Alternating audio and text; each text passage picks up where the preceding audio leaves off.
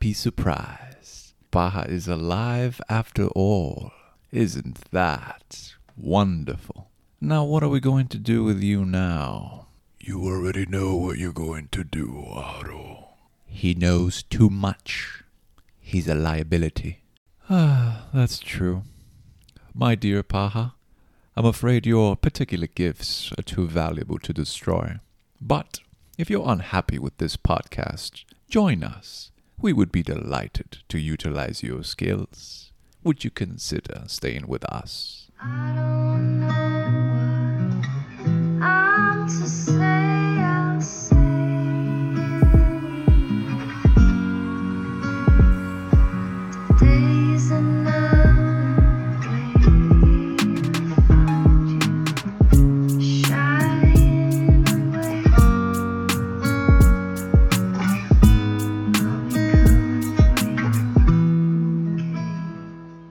Welcome humans, bienvenidos a The Real Dimension, un podcast donde dos panas se sientan a hablar de películas, series, videojuegos, you name it. Estás escuchando a Charles y estoy con mi pana, la leyenda, legendariamente legendaria, el señor Luis Francisco, a.k.a. Paja, que es la que hay, Paja. ¿Cómo están jóvenes?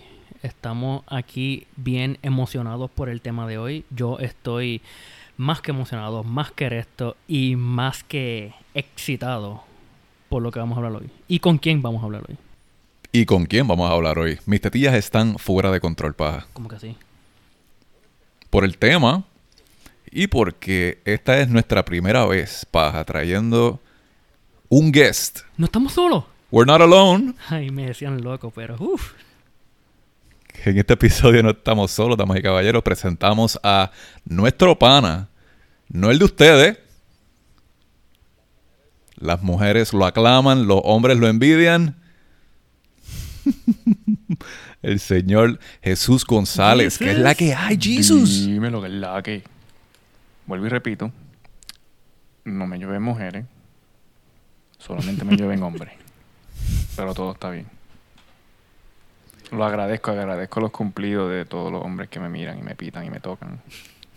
Mm, Y me agarran sin permiso. sin permiso. Pero Desde que te conocemos hay muchos hombres que nos preguntan, diablo, ¿y ese tipo? Yo quiero ser como él, ¿cómo se llama? ¿Tú lo conoces? Y yo, verá, no, no, no, ese, lo- ese es pana Me mío, lo puedes no tuyo". presentar y yo como que bueno, es un panita cercano, pero papi, no puedo dejar que eso pase. no es porque estoy celoso, es porque nadie más puede tenerlo. Mm, mm. Jesus Christ, ¿dónde te encuentras en el mundo? estoy en Central Pennsylvania. Pennsylvania. aquí, eh, pillado en los 90. Me siento como en WandaVision. Viviendo un mundo alterno aquí con estos cabrones bailando Footloose all the time. Footloose. Con todos estos rednecks aquí dándose tiros y, y casándose entre sí. Este. Al garete. Pero la estoy pasando brutal. Extraño Sí, la playa. Este, irónicamente, no te lo dije ahorita, pero irónicamente, aquí hacen playas de embuste. Hacen cogen serio? un sitio y tiran arena. ¿Verdad? Y le echan agua. Y todo el mundo aquí pretende que esté en la playa. Cuando no vives en Puerto Mind Rico, blowing. tienes que hacerte parecer que estás en las Bahamas. Literal. Y yo dije, where am I? Oh shit. If life doesn't give you beaches, you make your own beaches. Wait, bitches or bitches? Beaches paja. Acá, beaches de playa y tú, beaches de, de putas para ti. Todo Mira, para ti.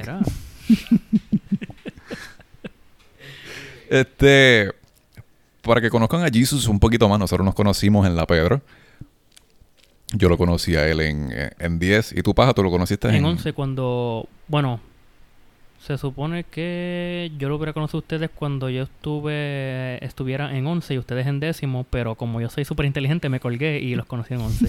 No te colgaste, no esperaste. Se colgó. ¿Sí? es verdad, los- estaba esperando a, mi, a mis medias naranjas. Good save, Paja. Yo no puedo decir que conocía a Jesús. Es, es más como que I stalked him. Sí, Carlito. Cal- Porque cuando él...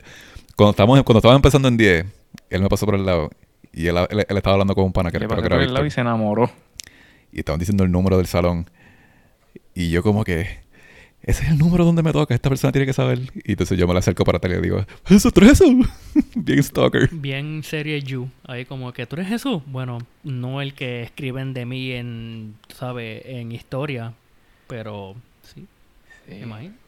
Li- Literal, estaba, estaba hablando con Víctor. Un saludo a él si escucha esto. Y de momento se me pega este hombre de. Jason Voorhees. Y yo miro así para arriba. Y él me dice: Tú eres Jesús. Y yo, ¿Tú eres Jesús? Ajá. Anda ¿Quién tú eres? Ah, yo soy tu amigo. Yo, Te soy- veo en el salón. yo soy tu nuevo amigo. Ah, Tu pues- nuevo amigo. Y yo, ah, Y pues, así es que ah, pues dale. Te veo ya. Tranquilo. Te veo ahorita. Bienvenido a mi vida. Y yo, Jesús, "Oh, temió por amigo". su vida. Es que fue un poquito raro. parecía. Fue un poquito random. porque- No lo, no lo tomé a mal. Fue un poco no- random, Lo que pasa sí, es que no estoy acostumbrado a que gente nueva de la nada sepa mi nombre. Yo preguntando. Y se te acerca por atrás. él ¿Tú vio esa que sombra altísima y dijo, eh, aquí es. No me van a dar prepa, me van a aprender aquí. No, espérate. Sí, yo, sí, yo, yo vi para allá arriba y dije, God, are you here to take me? No, why now?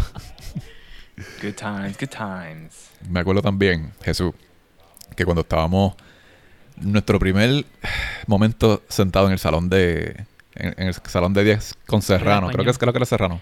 Serrano que me odia también. No, Sierra, Sierra, Sierra, era el huevo. Sierra. Oh, esa me odia. ¿Sierra pero- otro español? Sí, Eh, era sí, Sierra. No, esa le- yo creo que le- yo lo tenía. Esa eh, era una- nuestra primera. tenía ganas, yo creo. No sé, si Entrarme puño. Sierra me quería matar a mí todos los días. El primer día Jesús estaba tratando de buscar la silla y no sabía que, en dónde sentarse. Y Sierra le dice, con permiso, ¿tú te puedes sentar? Y Jesús, sí, sí, sí, me voy a sentar ahora, ya, ya, ya. Y ella, no, no, no, ya es cuando yo diga. ¡Eh! Cuando yo de la orden. Señora, por favor. Me dio una clase cálmese. pavera. me, me hubiera quedado parado por joder.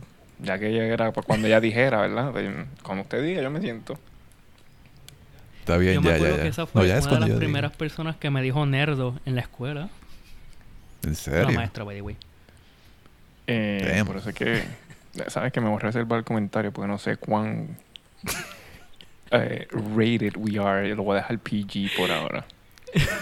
Pero espero ¿Qué, que, Sacho? Tú We are unrated, we are unrated. espero que se encuentre bien esa señora. Y no, esté, y no esté calva.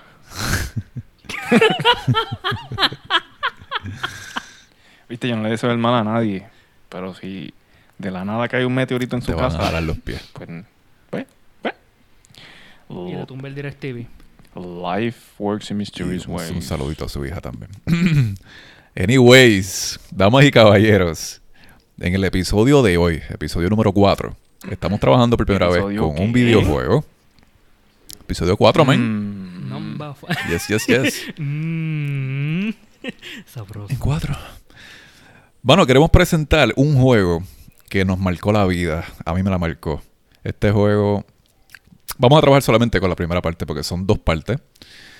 Y como el juego es tan especial, tan bueno y brillante y hermoso, vamos a trabajar solamente con, con la primera parte. Vamos a hacer un pequeño walkthrough y contar la historia de los personajes. Los, son dos personajes principales en el juego, pero vamos a conocer varios más durante el walkthrough. Y mano, lo que eh, es el primer videojuego que, que nosotros queremos trabajar porque es un proyecto bellísimo y 100% well done. Y queremos, queremos traerlo con, con Jesus, porque yo sé que Jesus lo había jugado y, why not? Why not hablar los tres de este grandioso proyecto. Paja, ¿cómo se llama el juego? Bueno, gente. Cuarto episodio del podcast de Charles y Paja presentan The Real Dimension. Hemos trabajado ya con películas, con series, películas again. Pero ahora nos toca un videojuego, como dijo mi partner en el crimen, Charles aquí. Nos marcó la vida, me marcó el corazón, me lo, me lo arrancó, me lo escupió, lo puso en venta en GameStop, le dieron un peso y me lo volvieron. En verdad que este juego te pone a pensar, te pone emotivo. En- es algo estrambólico, excéntrico, es brillante en mis propias palabras. Top 10 games mío de parte de paja. Es- si no lo has jugado, no sé qué estás haciendo, pero debería. Gente, hoy vamos a hablar de una historia bien bella, bien conmovedora excelente. Hoy les vamos a presentar con nuestro amigo Jesús González The Last of Us, Part 1. Bello. The Last of Us Part Spoiler. El 1. último de nosotros. Spoiler, by the way. Si no lo has jugado, está jodido. No sé qué espera, porque ese juego salió hace años. So, Salió, si te molestas por este atrás, spoiler. Me cago en ti. Pero no importa. Nos cagamos en ustedes. Pero spoiler alert, por si acaso. Te van a ir en el viaje. Sí. Eh, vamos a ver muerte, vamos a ver resucitaciones, vamos a ver una parte cual yo me encabroné. eh, pero bello, bello es todo, es bello. So, básicamente este juego tiene que ver con dos personas principales. Estos personajes se llaman Joel y Ellie. Al principio del juego nos dan una pequeña presentación porque básicamente el juego sí tiene que ver con zombies. Es un mundo post-apocalíptico. Pero al principio del juego nos dan unos minutos de gameplay para que tú conozcas a los per- al personaje principal que es Joel y a su hija Sara.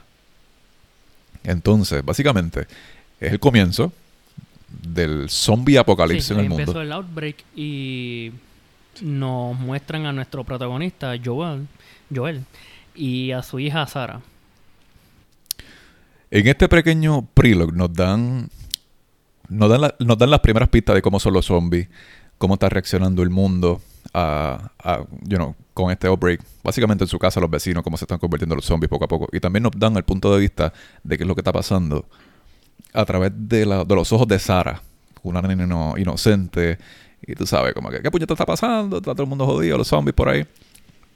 Y durante este transcurso de Joel, tratando de llevar a Sara a safety, ellos tienen que salir de la casa obligado y se encuentran con la milicia y entonces la milicia se encuentra con ellos, se enfrentan y el militar le pregunta a su, a su supervisor, a su líder, ¿qué hacemos con esta gente?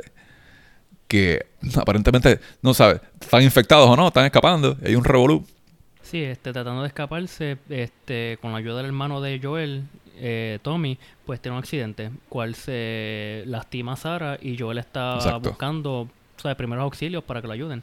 Pero como tú dijiste, los mili las milicias pues tienen órdenes que le disparen a todo el mundo porque no saben que tan rápido puede infectarse. Y pues él abre fuego hacia ellos y termina hiriendo a Joel y pues decepcionadamente Tommy antes de eso le pega un tiro al guardia antes al, del, al, del- milicia el soldado que los enviaron que los mandaron a que los matara a cualquiera que se le acercara. Y terminamos eh, termina que cuando va a- junto cuando iba a matar a Joel eh, Tommy lo, lo salva le pega un tiro en la cabeza y cuando va a chequear cómo está él él está llorando porque tiene en sus brazos a Ellie ah perdón a Ellie perdone ¡Eli, qué chévere! tiene a Sara que ya había fallecido de los tiros que le había dado el hijo de puta ese.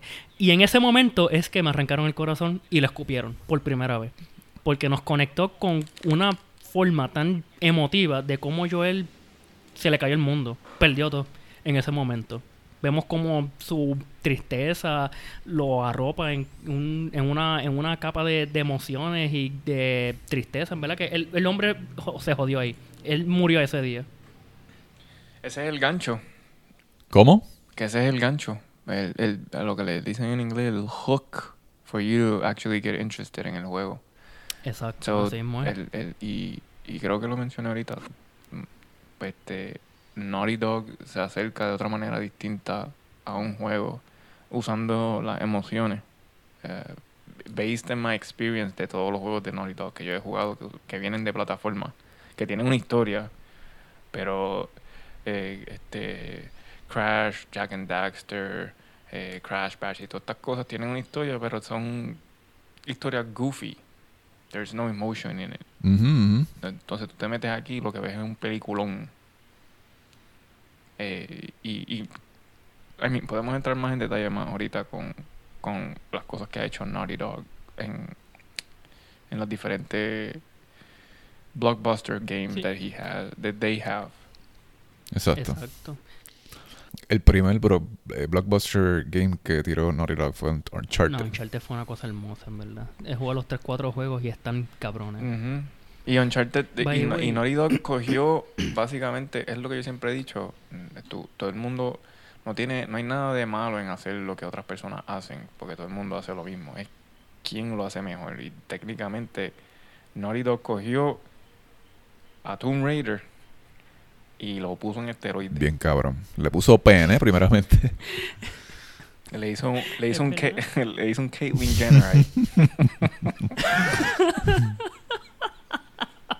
Los despingo. No, pero- eh, lo digo porque los juegos de Tomb Raider también, vuelvo y repito, tenían historia, pero maybe en el tiempo la tecnología no estaba lo suficientemente avanzada y Naughty Dog aprovechó su tecnología en el momento dado de, de, de Uncharted. I, I know que estamos haciendo un paréntesis, pero tiene que ver con, con Claro. The Last of Us. Que porque yo creo que Uncharted vino primero, sí, ¿verdad? Uncharted vino primero. Sí. Este, y de ahí ellos cogieron la idea de simplemente, diablo, este- esta, peli esta película, este juego slash película funcionó. Y la gente está tan pegada a este juego, we should make a more emotional game. Literalmente. Y es que esa era la idea del director, de Neil Druckmann. Que, no Druckmann, Drunk, Druckmann. que él quiso, él lo dijo en una entrevista, que él quería hacer que este juego, pues, jugara con las emociones de la gente, que they get attached, que se embrollen tanto en la historia de los personajes, de cómo vea qué tan hermoso es el ambiente. Porque él dijo que para ese tiempo, en el 2010, que muchos juegos estaban monótonos, que las historias y la narrativa estaban bien lentas, bien, bien lapas, de, o sea, de snail, de lento. Y él quiso hacer algo, como dije, emotivo, algo bello, una narrativa que en verdad te, como dijo Jesús, eh, que te enganche, o sea, que it hooks you. Y déjame decirte un fun fact también. Antes que saliera Last of Us, nos dieron un hint pequeñito en Uncharted 3. En Uncharted 3, antes que saliera Last of Us, este, estaban bregando con el juego y pensa- se pensaba que iba a salir ante tiempo, pero no. Este, tuvieron que retrasarlo para mejorar y hacer un juego bien puta, porque hello, estamos hablando de él. Y eh, un easter egg que tiene de Last of Us en Uncharted 3 que en uno en una barra, yo creo que eh, tú encuentras un periódico y en el periódico dice en el headline, ah, en el cover dice aún este no se encuentra lo lo, lo como que la causa de, eh, de una infección fungi, que es el o sea, lo- el, el premise, la, la- lo que ocasiona que tengamos clickers y los Ok, monstruos ok. esos en Last of Us, pues que no se encuentra la causa de eso este, en ese momento en ese periódico. Y es como que un, un nod, como que, mira, este, estamos trabajando en esto, pero tú sabes, no vamos a Sí, como que un pequeño easter, egg dentro de Bueno, no Uncharted te para poder presentarte el otro juego. Eh, a pesar de que son easter eggs, eh, en verdad, en verdad los juegos Exacto. están conectados. Sí. Sí. Bueno, es que hay una parte en Last of Us, pero es que, que, Que dice que Justin Bieber iba a ser de, de Nathan Drake en una película de Uncharted. ¿Qué en el mundo carajo? de Last of Us. Eso me dio como que... Yo, Bancarrota yo no para si Yo creo que fue en Uncharted. Yo conseguí un Firefly Pendant. ¿En serio? Sí. Bueno, ¿Uncharted 4 o el 3? No sé si fue el 3 o el 4, pero ahí, y creo que en The Last of Us 2, que vamos a hablar después de eso también, también hay algo vinculado con Uncharted. Como que todo está ocurriendo en el mismo... El mismo universo, exacto. Universo. Mundo.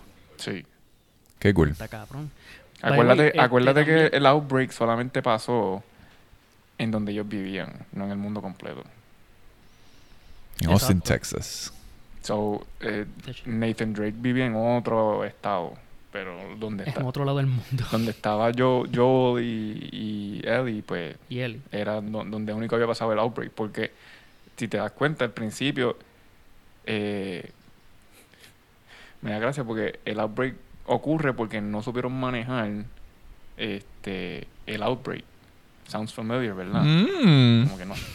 curious. Y entonces, eh, la manera que pudieron acuarentenar el outbreak fue poniéndole estas paredes gigantes a. Creo que es en Seattle que se basa, ¿verdad? No me acuerdo ahora. Seattle, yo creo que... Este pequeño, este pequeño prelogue con Joe y Sara es en Texas y el resto del Revolu es en, es en Seattle. Ajá, pues entonces, como todo eso pasó allá, they just quarantined the whole state. Y así el, el outbreak no pasó Mm. para otro lado. Salió Donald Trump y dijo, estas son las paredes que iba a poner México. Así mismo. Pues mira, otro fun fact también de... Zúmbalo. de Yandel. Este, pues Neil Druckmann pues se hizo se basó en lo, lo del fungi, que es este el el microbio, o sea, el, el cosito ese, este el hongo, Herpes. infectoso ese que posee a los insectos y a los y a, la- y a las hormigas mayormente, que les cogen sus moral skills y pues tú sabes, este, las llevan a morirse. Tú sabes, como había dicho, pues este, él cogió esa idea de que infectara a los humanos, pero fue porque él estaba viendo un en Planet Earth en BBC que estaban dando un reportaje de eso. Y él dijo, coño, ¿tú te imaginas un, una infección así que en verdad te coja el ser humano y lo, lo joda y lo ponga así como un estado de zombie-like? Y otras inspiraciones para él, según él dice, fue True Grit, que es la película esa de vaquero con este Jeff Bridges, Jeff Bridges. Ujú. Este y Walking Dead. Uh, Dijo como que un outbreak, todo está, todo, todo está jodido, a que sobre el más fuerte sobrevive, el más listo también. Pues él coge inspiraciones de eso. que el personaje, yo, yo diría que el personaje de Joel tiene un cojón de similitudes con, con Rick Grimes de The Walking Dead. Como las cosas que tiene que hacer Y para sobrevivir, tú sabes. hace y por qué las hace. Las decisiones que hace, por qué No, las la hace, porque sí. pa- para proteger a su crew y toda esa mierda. So, luego de este, luego de este pequeño prelogue, ya tú tienes el alma jodida, porque al ver una nena morir y el papá pues la perdió. Y yo vi una entrevista del actor, que el voice actor que hace de Joel, Oh, se Troy llama Baker. Troy Baker. Ese es mi favor, ese es mi favorito voice actor. Yo vi una entrevista que él dice, cuando yo estaba haciendo esa escena, mi director Neil Druckmann, que, lo estaba, que estaba trabajando con él, le dijo action y él estaba haciendo esa escena. A mediados de la escena, el director le dice, cut, vamos a hacerlo de nuevo. Y lo hizo como ocho, como cinco veces y Troy Baker se encojonó. Hasta que hizo una que le quedó cabrona y él dice, esta es. Y Neil Druckmann le dice, ok, it's a. Después que hicieron el resto del juego, el director le dice a Troy, mira, todo salió bien, pero vamos a tener que hacer un arreglo. Troy Baker le dice, ¿cuál, cuál, cuál de los arreglos? Y él dice, vamos el del principio. Y Troy le dice, ¿en serio? Pero si ya, ya lo hicimos, quedó bien. Y Neil Druckmann le dice, no, nos falta algo. Dale, hazlo de nuevo. Entonces Troy lo hizo cinco o seis veces más y él estaba encabronado. Entonces el director le dice, sé que estás encabronado. ¿Por qué estás encabronado? Y Troy le dice, chico, porque ya lo hice. Quedó cabrón. Ese, ese, ese fue el que, no, ese es el, el que nos vamos. Y el director le dice a Troy, yo tengo un broken man. Porque se murió la hija. Pero lo que no tengo es La furia, enfugaramiento. no, no. Lo que no tengo es qué está pasando. ¿Qué va a pasar? Déjame intentar esto. No está funcionando. La voy a perder. Se está yendo. Se está yendo. Se fue. La perdí. Estoy destruido. O sea, todo este proceso es lo que el director quería presentar en esta escena. Y Troy dijo, ahí fue que me di cuenta que Neil Druckmann es el mejor director que yo he trabajado en mi vida. Eso está súper cabrón, brother. Yo escuché esa entrevista y... Ah, está cabrón.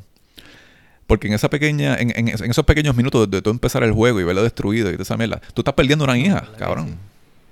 Ahí es donde tú te vives el juego, porque entonces tú juegas el juego como si de verdad tu vida dependiera de eso. Loco, yo pasé tantas horas y tantas semanas jugando ese juego que me decían, Francisco, vamos a comer. Y yo, a desayunar, ya voy. No, ¿a qué se a desayunar? Si son las 8 de la noche. Y yo, Negativo. So, pasa un poquito más de tiempo, 20 años. 20 añitos, y nos dan una Poquito presentación de. Joe estando con Tessa. ¿Cómo?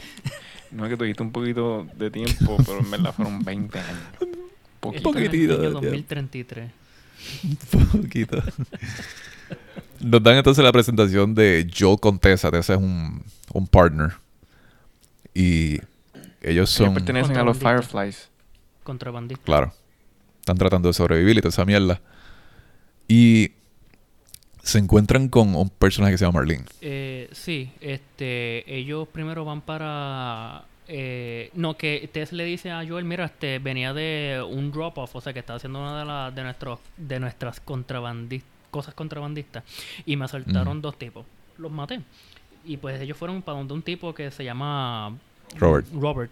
Y lo matan porque él le robó las- unas pistolas a ellos y le dijo, él, él le dice, ah, que yo le di sus pistolas a los Fireflies, yo creo que fue, ¿verdad? Sí, a los Fireflies porque les debía. Y pues, te se encabronó y le pegó dos tiros. por cabrón. Boom. Que by the way, los Fireflies es un grupo. Las luciérnagas. Es como una. Un grupo para como de, de resistencia, ¿verdad? De, resi- de resistencia slash. Ellos están intentando buscar soluciones para volver a salvar la humanidad. By the way, Basically, right? un fun fact que me interesó tanto que me dejó medio pendejo, como que diablo. Zúmbalo. Ya, diablo. Este, Tess, tú sabes que es la, una de las amigas más confiables de Joel entre, en The Last of Us. Pues eh, Neil Druckmann pues tenía pensado en que ella, él quería que ella fuese la main antagonist, la antagonista principal. Y había Uh, hasta un borradero y todo de ella amenazando a Joel porque la historia de él era diferente, o sea, la historia de ellos iba a ser diferente, como que ella lo iba a culpar a él porque murió un supuesto hermano y ella pues iba, eh, Joel, te- o sea, el jugador tenía la decisión de, este, de dejarla viva o, o matarla. Y pues y al final de todo Ellie iba a ser la que iba a matarla a ella, que iba a ser su primer kill de un ser humano, que iba a ser que su personaje se desarrollara como que algo más como que catastrófico, como que, ah, pues maté a mi primer ser humano, no está infectado, pero Claro. fue para salvar a alguien que yo quería mucho, pues me gustó mucho esa esa idea que tenía él, pero después dijo como que, ah, no, es que después se vería algo bien Hollywood, así como que, ah, eh, que es por venganza, como si fuese un Batman, y pues, nada, vamos a dejarlo como Sí, está. que lo hemos, que lo, lo hemos, lo hemos visto antes. Este. Ahí, ahí entonces entra Marlene, ¿verdad? Que Ma- Marlene quiere. Marlene se encuentra con ellos y le dice a Tessa como que, ok, vamos, vamos a conseguir esas pistolas de nuevo. Pero tú tienes, tú tienes que hacer algo por mí. Tú tienes que smuggle something into the city por mí. Y Tessa y Joel le dicen como que, ¿qué puñeta vamos a hacer? Y cuando Marlene les presentan qué es el cargo, básicamente, es una nena. ¿Cuántos años tiene? 13, Doce. ¿verdad? 13 No, años 13, tiene ella. Sí, 13, 13 años. 13 añitos. Y es una nena de 13 años que se llama Ellie. Ellie es una chiquita nena, super cute. Pero a la misma vez un poquito, Cabroncita. un poquito Tú cabroncita. sabes que otro fun fact, Ellie es la única... ¡Súmalo! Yandel, por favor. Este, tú sabes, tú sabes que hablas malo en ese juego, ¿verdad? Sí. Mucho. Ella es la única personaje que habla malo en todo el juego. 53 F-bombs. joder, dice joder más de o sea, 53 veces. Y eso sin contar las veces que tú tienes la opción de hablar con ella, que ella siga hablando también Exacto, así. las conversaciones. sí. Exacto. Como que, ah, fuck, y como que, cabrona, cálmate. Yo sé que es un mundo posapocalíptico, pero hay que mantener nuestras morales aquí, tú sabes, al pie. Mal habla. Jesús. Y pues, Es una, es una pequeña teenager así, media, media rebeldita. que nació Porque- post pandemia, post pandemia, ¿verdad? Ella no sabe del mundo del pasado. Mm, bueno, todo, eh, no sabe exacto del pasado antes de la pandemia, pero ella se crió dentro de del outbreak. Sí, sí es huérfana. Eh, hay una historia detrás de eso. Sí, no, la, la llegaron, la llegaron a jugar. ¿Cuál? Ah, este, el DLC. El prequel de, de por cómo él llegó a donde está. El- sí, sí, Left Sí. Behind. Fíjate, yo no lo jugué. Yo lo jugué. Bueno, pues bueno. en ese prequel te explican por o te enseñan how she discovered que ella es inmune. Mm, ujú. Y supuestamente descubrimos también que ella es lesbiana. Que tuvo- Sí, ahí le dan No lo dicen, no lo mano, dicen específicamente, ni tampoco, Exacto, pero sí, un- dan un, un indicio, porque la tipa estaba bien enchuladita de la amiga. Ujú. By the way, ahora que antes que estaban hablando de padre, otro fact, no es un fun fact, es un sad fact, que supuestamente eh, al empezar en, la- en el prologue, que sale Joel y Sara, en la casa, si tú das vueltas por un rato, como yo hice, pues tú notas también que no hay, hay fotos de ellos, de Tommy y de Sara, o sea, de Joel, y, y pues no está ninguna de la Mai. Y supuestamente se especula que la Mai, una vez que nació Sara, pues ella los dejó como que she walked out. O sea, fue como el típico, mira, voy a buscar pan con queso, vengo ahora. Nunca volvió. Jesús. Qué cabrona. Y Oh, aparentemente eso es lo que dicen, no sé si es verdad, porque si es verdad yo espero que un click le haya comido las bembes de la boca, por mentirosa. Cancelado ya por, por, por, por hate aquí. Canso el paja. Pero sí, volviendo a la historia en sí, este... Perdimos a la, que a la conste, si- comunidad. si, nos vamos, si, si, si, si ponemos en la balanza, las mujeres también tienen derecho a abandonar babies. Claro. Si no lo quieren, pues déjalo por ahí. Aquí se acepta todo. Ok, pero continuando con la historia. pues, awkward. Pues yo, Joel se lleva a Ellie a su apartamento, a lo que esta tipa, a Tess, eh, pues está hablando con Marlene de lo de el pago que van a recibir y las armas que le van a proveer. Y pues también ellos tres setean las cosas y se van a el punto lo- de la localización para llevarla a los Fireflies, Claro. a la luciérnaga, de un sitio, en un punto de donde ellos localizaron que tienen que ir. Exacto. So, hay un momento donde Joel, Tessa y Ellie se encuentran con la milicia y hay un cabrón de eh, hay un cabrón de eso que está a punto de, de, de- o a llevarse a Ellie o a- este, eh, eh, no, es que están, um, que yo me recuerde, es que están... Sea, lo que no sé nosotros cuando entramos a los centros comerciales o a los sitios para ir a comer a un restaurante, que no, nos pasaban como que la maquinita esa para ver si está la, Sí, la sí, sí, sí, temperatura la alta. temperatura. Pues ahí tam- también tienen como que una, un- una de esas pistolitas para chequear tu temperatura y todo eso, a ver si no está infectado. Se la pasaron a Tess y a Joel. Estaban clear, pero cuando iba al turno de Ellie, ella se paniqueó, sacó una cuchillita que ella tenía de, de prisionera y apuñaló al guardia. Y es que tú empiezas a pelear contra esos guardias que tienes que matarlos. Ujú. y ahí es donde Tess y Joel descubren que Ellie es inmune inmune porque a Ellie la mordieron y tiene una mordida Hace hace tres semanas, hace tres semanitas. Y yo ahí se pone bien skeptic y súper nervioso y encojonado como que cabrona tú nos mentiste. Uno se, su- uno se, se supone que en dos días se convierta y Ellie le dice no no estas tres semanas. Tres I'm semanas, immune Chilea, cabrón. Cálmate.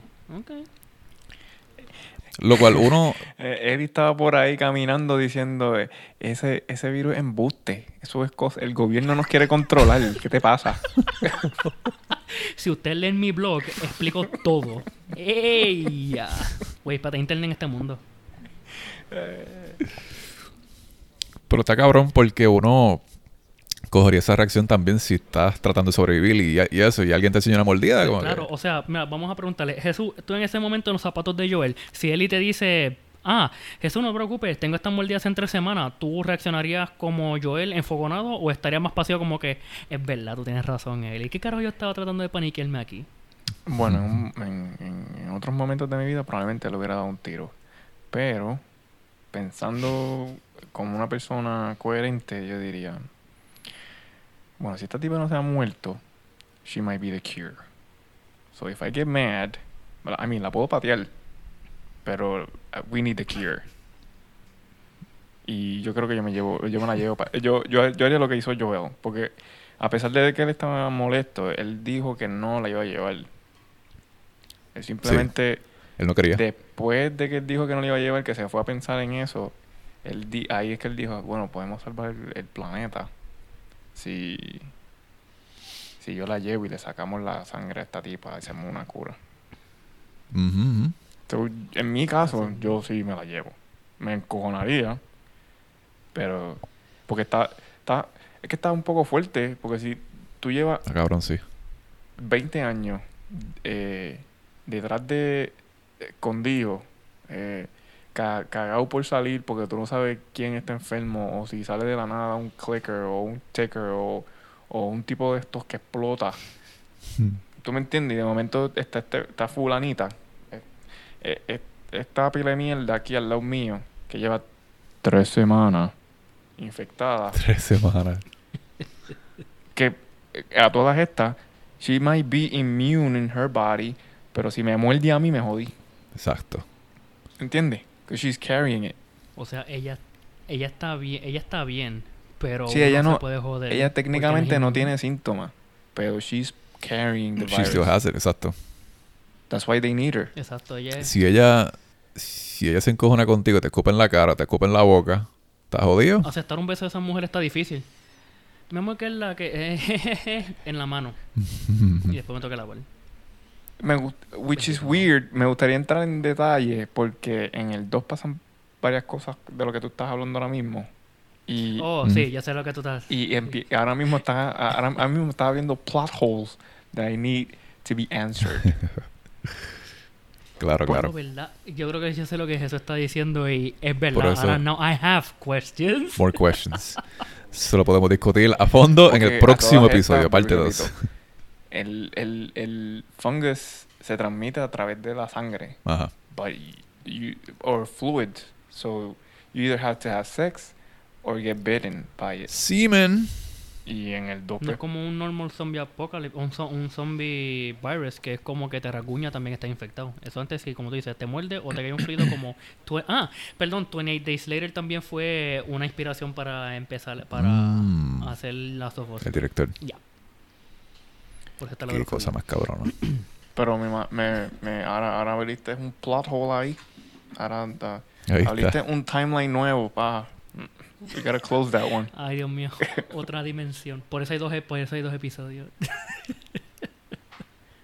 So, Tessa, Joel y Ellie van de camino a un lugar donde están los Fireflies, aparentemente, pero cuando ellos llegan ahí, los Fireflies o los mataron a todos, los jodieron a todos y durante todo este revolú, Tessa, lamentablemente, pues les enseña una mordida porque la mordieron en el cuello. Ah, sí, porque vinieron unos cazadores a tratar de pues, o sea, matarlos y robarles lo que ellos tenían y ellos se defendieron. Pero dentro de ese lugar habían clickers, que son los que tienen el fungi. Y pues ellos se defen- defen- defendieron de eso. Y ahí es que Tessa, cuando le enseña que. No, no es que le enseña que está mordida todavía. Ella le dice: Mira, tú, coge a Ellie, yo, o sea, Joel, coge a Ellie y vete. Claro. Al punto y termina la misión. Y él, pero ¿por qué? No te puedes quedar aquí. Y ella le enseña que está mordida y le dice: Quédate, yo me o sea, eh, vete. Y yo me quedo aquí holding them off. O sea, como que voy a, voy a hacer que ellos no lleguen, o sea, que no vengan. para. Claro, claro. Porque entonces, inclusive, Tessa le, le enseña a Joel, le dice, mira, la mira, mira mi mordida y mira la mordida de ella. La- la- o sea, la mía lleva par, par de, par de horas y la de, y la de Ellie lleva par de semanas y mira, mira cómo está. Como si nada, como si alguien lo hubiera mordido normal, como que ah, se está curando sola. Y ahí, ahí es donde Y obviamente, recibimos el primer eh, ataque a nuestro corazón. Because we lose somebody important for, for otra Ellie. persona más. Exacto. Yo jugando aquí diciendo, este juego me lleva a un personaje, qué lindo, muere. Está bien, mira el segundo, ah, que es la que muere. Pe- un momento, pero qué puñeta es esta. By the way, ¿tú sabías que también, un fun fact, que ellos querían... ¡Boom! ¡Zúmbalo! Papi, pero qué pasa. La cosa es que eh, Neil Druckmann pues quería introducir un Poppy para Ellie y para Joel. Ok. Pero dijeron que, ah, no, es que como que no iba a encajar bien con la dramática del, jue- del juego y como que no ibas a tener, ah, diablo, pero las cosas que tienes que hacer, como que escaparte y correr, como que el Poppy que, bendito, a, lo que ellos están yendo para pasear o en otro sitio para el carajo, el Poppy todavía está en la casa de ellos, mira, este me avisan. O sea, no, no- no iba a tener narrativa para él en la historia. entiendo, entiendo. Me imagino que hubiese sido super cute, pero como ya tenían bastante cosas ahí on the No, plate. porque después me lo introducen, me enamoro, lo matan y le meto un puño al control. Eso, no, eso, no- es lo que yo no quiero. Pero como ni él dice, vamos a joder a este gordo pato, pues vamos a joderlo. Gordo patito. Pero sí me gustó que cuando se escapan de ahí, pues, ¿sabes? Tess a quedarla por muerta, ya, pues, eh, Pues entonces Tessa, antes de morir, le pide al Joe de que se lleve a Ellie para el establecimiento donde está el hermano Tommy. Tommy, luego de todo este tiempo, ah, ellos tuvieron un faro, desde cuando murió Sara. ¿verdad? Que ellos tuvieron una discusión y no se vieran, no se estaban viendo cara a cara. Exacto. Y Tommy vive, ¿dónde carajo, dónde carajo vive? Pero tiene su pro- propio establecimiento planta- y ah, Una planta ahí también. Eso es lo que Joe va a hacer de ahí en adelante, tratar de llevar a Ellie a donde está Tommy, su hermano. Porque sabe que Tommy, con su gente, va, com- como Tony tiene aparentemente un, un comunica- o comunicación o experiencia con los Fireflies. Sí, que él era un ex Luciérnaga, un ex Firefly. There you go. Pues entonces yo, su misión ahora es llevar a Ellie a donde Tommy.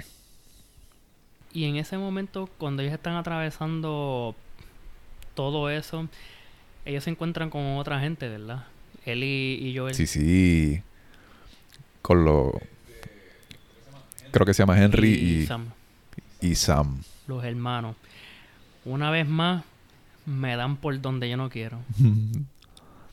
Este, esto- estos hermanos pasan por lo que por la por lo que la mayoría de la gente pasa tratando de sobrevivir ellos están protegiéndose ellos mismos no, no les importa absolutamente más nada más que la Porque seguridad que está defendiendo al hermanito menor, que es Sam, que él no quiere, tú sabes, que tenga que estar viendo todo lo difícil y lo, y lo que hay que joderse para estar vivo en ese mundo. Él solamente quiere llevarlo a un, sano, a un sitio sano donde él pueda... No, y que es el, Este- es el único que le queda de la familia. claro Exacto. Se tienen uno a los otros. Y ese está cabrón. porque no tenemos familiares, los padres murieron, los tíos, los abuelos, menos que todos se jodieron. Y pues ellos se están eh, defendiéndose uno al otro. Más bien Henry está defendiendo a Sam. Ujú. Y ellos se encuentran con Ellie y con Joel y eh, se fo- forman una amistad. Como que, mira, pues nosotros vamos a un sitio donde no haya tanta revuelo y tanta jodera aquí que se estén matando unos a los otros, estén robándose o hagan clicker. Ah, pues su aventura está alineada con el de nosotros, pues vamos a juntarnos y vamos por ahí, pues dale. Y ellos matan este dos o tres hunters, ¿verdad? Eh, par de cazadores que ya estaban buscándolo Sí. Y en un en una parte que los acorralan Henry eh, se va a salvar a Sam pero deja solo a Joel y a Ellie o sea que jódanse ustedes yo voy a salvar a, mi- a la única familia que tengo en este mundo Exacto. y pues Joel ve eso y como que mira este cabrón y está Estos odios negros. mira mira No, mira no. perdón la cosa es que Se Se tiró- se un- comunidad. Un tryhard en Apex. Dejó el equipo solo. Boom. Exacto. Dejó, a- dejó al Brownhound y al Caustic solo y se fue corriendo Se el fue Brave por ahí bien cabrón. Se fue a rochar y después empezó a gritar. ¡Me dejaron solo! Pues la cosa es que están en, una, en un risco. Y Ellie dice, mira, Joel, ¿a qué tirarnos para, ¿sabes? para escaparnos de esta gente? Y yo le dice, pero no, porque yo sé que tú no sabes nada y te vas a ahogar. ¿Qué carajo tú quieres que yo haga? Y Ellie, ah, vete el carajo. Y se tira. Espérate, ¿quién no? y Joel ¿quién, encabronado, pero mira esta cabroncita. Así, cabrón. quién es la que no sabe nadar? ¿O quién es el que no sabe? Ellie. Ah, ok. Y pues Joel dijo, pero es que tú no sabes nadar. Y si te ahogas, pues ¿para qué carajo hicimos esta aventura, cabrona? No te Exacto. mueras. Pero con todo eso ya se tira y Joel en cabrón se tira también. Am, después Joel, eh, cuando está tratando de acucurrarla, o sea, como que aguantándola, él lo choca una piedra que estaba en el, en el risco. Y cuando se despierta, encuentra a Sam y a Henry, los dos hermosos hombres, niños, que los dejaron solos. Él se encabrona y le apunta una pistola a Sam. Sí. Y pues ahí es que Henry le dice, mira, este, perdón por dejarlo solo, pero tú entiendes muy bien que esta es mi única familia que yo tengo y tengo que defenderlo de lo que sea. Y pues ahí está Ellie también como que asustada como que, mira, baja el arma. Ellos nos ayudaron, nos sacaron de- del río, o sea, como que de, de, de hundirnos, de ahogarnos como unos cabrones pescados sin, sin pataleta. Y se entiende lo que ellos hicieron, mano, porque, como te dije, ellos, ellos han estado solos por tanto tiempo y como conocieron otra gente más, Nah, Ellos no van a mundo sacrificarse por- por- na- nadie, nadie confía en nadie. Y por eso yo entiendo a Joel también, porque él por eso no confía muy, muy rápido a la gente, porque hay que siempre estar alerta. O sea, o te van a tratar de matar, de violar, de robarte todo, o como que tus intenciones no son buenas. Sí, en, en, It's every man for himself. Every man for himself. mundo así, la, la única sobrevivencia que importa es la tuya. Exacto. Porque así me ven, mira, Francisco, que es la que, ah, ¿qué hay? Me dan una pela bien cabrona, se roban los dos o tres kickas que tengo ahí y me mean. Exacto, Ah, no. Que- click, el- mira, ves a, Fra- ves a Luis Francisco allí pasando la brutal y dice, ah, ese tipo se ve bien, se ve bien eh, chilling, vamos a ver, vamos a conocerlo, vamos a hacer Se ve delicious. un corillo, ah, pues dale. Y Luis Francisco en su nice endeavors y su, su nice social skills viene y se le, se le eslipea la información de, ah, yo ayer me conseguí unos Kit Kat bien chéveres y los panas hacen, La cosa es que eso puede pasar en verdad. ¿no? Yo y me, como, me unos Kit Kat, repito, mano, double chocolate. Mm. Como te digo, el, el survival of the fittest. Hay gente que no come en día, hay gente que no hace nada, que, que está loco por comerse algo Un o fucking disfrutarse Kit Kat, un dulce, exacto. por ejemplo. Y sin querer, Francisco se le zafó que tenía par de Kit Kat. y así mismo lo cogieron y le, y hicieron Kat a él. un kick y un para el piso. Eh, diablo, cabrón. Oye, by the way, hay un hay unos easter eggs bien bien cool también en Actually, ah, per- Cuando- perdón por interrumpir. ¿Qué, qué tipo de... No cuál, ¿Cuál fue... ¿Cuál fue tu approach durante el juego? ¿Cómo tú jugaste el juego?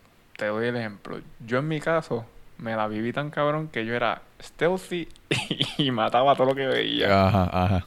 Así mismo fui, fui yo también. Yo apagaba la luz de mi cuarto, ¿sabes? Como si yo fuese a ver mis películas solamente para adultos.